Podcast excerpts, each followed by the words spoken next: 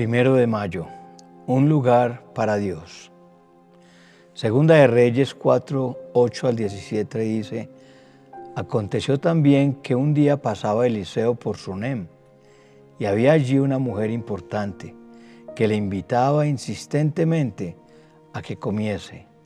Y cuando él pasaba por allí, venía a la casa de ella a comer. Y ella dijo a su marido, He aquí ahora, yo entiendo que este que siempre pasa por nuestra casa es varón santo de Dios. Yo te ruego que hagamos un pequeño aposento de paredes y pongamos allí cama, mesa, silla y candelero para que cuando Él viniere a nosotros se quede en Él.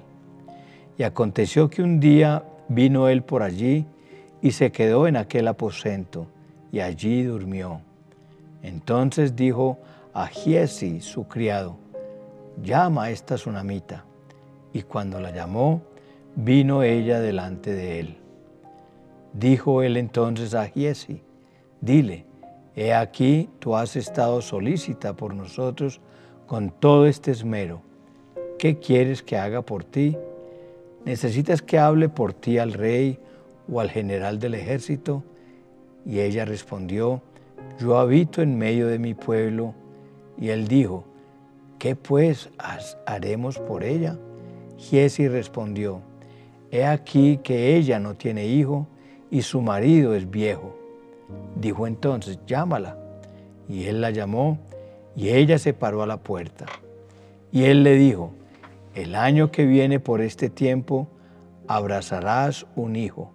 Y ella dijo, no, Señor mío, varón de Dios, no hagas burla de tu sierva.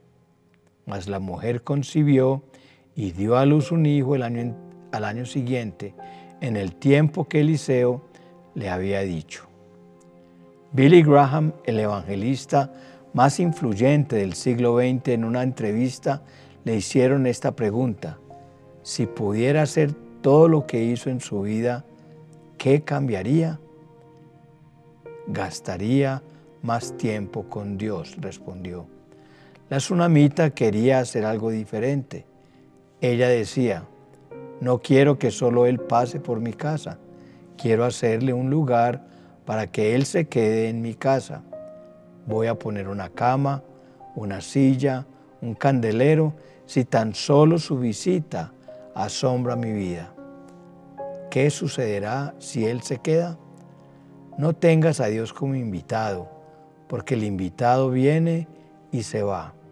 Construye un lugar en tu corazón para que Él se quede. Esta mujer tsunamita no tenía una petición específica, pero tenía un sueño muerto. Su esposo envejecía, no tenía hijos y no estaba en el altar la petición de su corazón, sino que lo que tenía era un sueño muerto. Nueve meses después que hizo el lugar para Dios en su casa, ella estaba abrazando un hijo. Cuando le das un lugar a Dios, milagros inesperados comienzan a suceder. Lo que estaba cerrado por años se abre. Lo que a nadie le habías dicho, pero que era una petición profunda, Dios te la concede. A los 12 años el niño murió por un dolor de cabeza. Pero como ella tenía la cercanía con el profeta, fue a buscarlo, a pedirle que vaya a orar por su hijo, y el niño revivió. Segunda de Reyes 8.1 dice, habló Eliseo a aquella mujer a cuyo hijo él había hecho vivir, diciendo, levántate, vete tú y toda tu casa a vivir donde puedas, porque Jehová ha llamado el hambre la cual vendrá sobre la tierra por siete años. Ella fue librada de un juicio y protegida porque le, dio un lugar a Dios en su vida.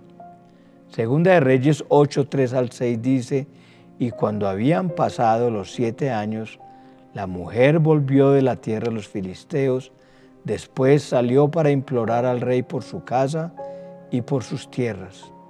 Y había el rey había el rey hablado con Giesi, criado del varón de Dios, diciéndole, te ruego que me cuentes todas las maravillas que ha hecho Eliseo.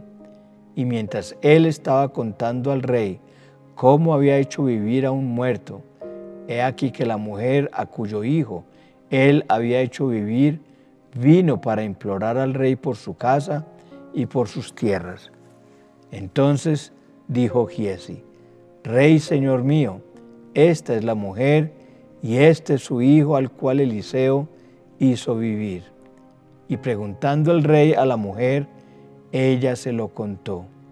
Entonces el rey ordenó a un oficial al cual dijo, hazle devolver todas las cosas que eran suyas y todos los frutos de sus tierras desde el día que dejó el país hasta ahora. Cuando le damos un lugar a Dios, viene restitución a nosotros. Dios hace que te lo devuelvan todo.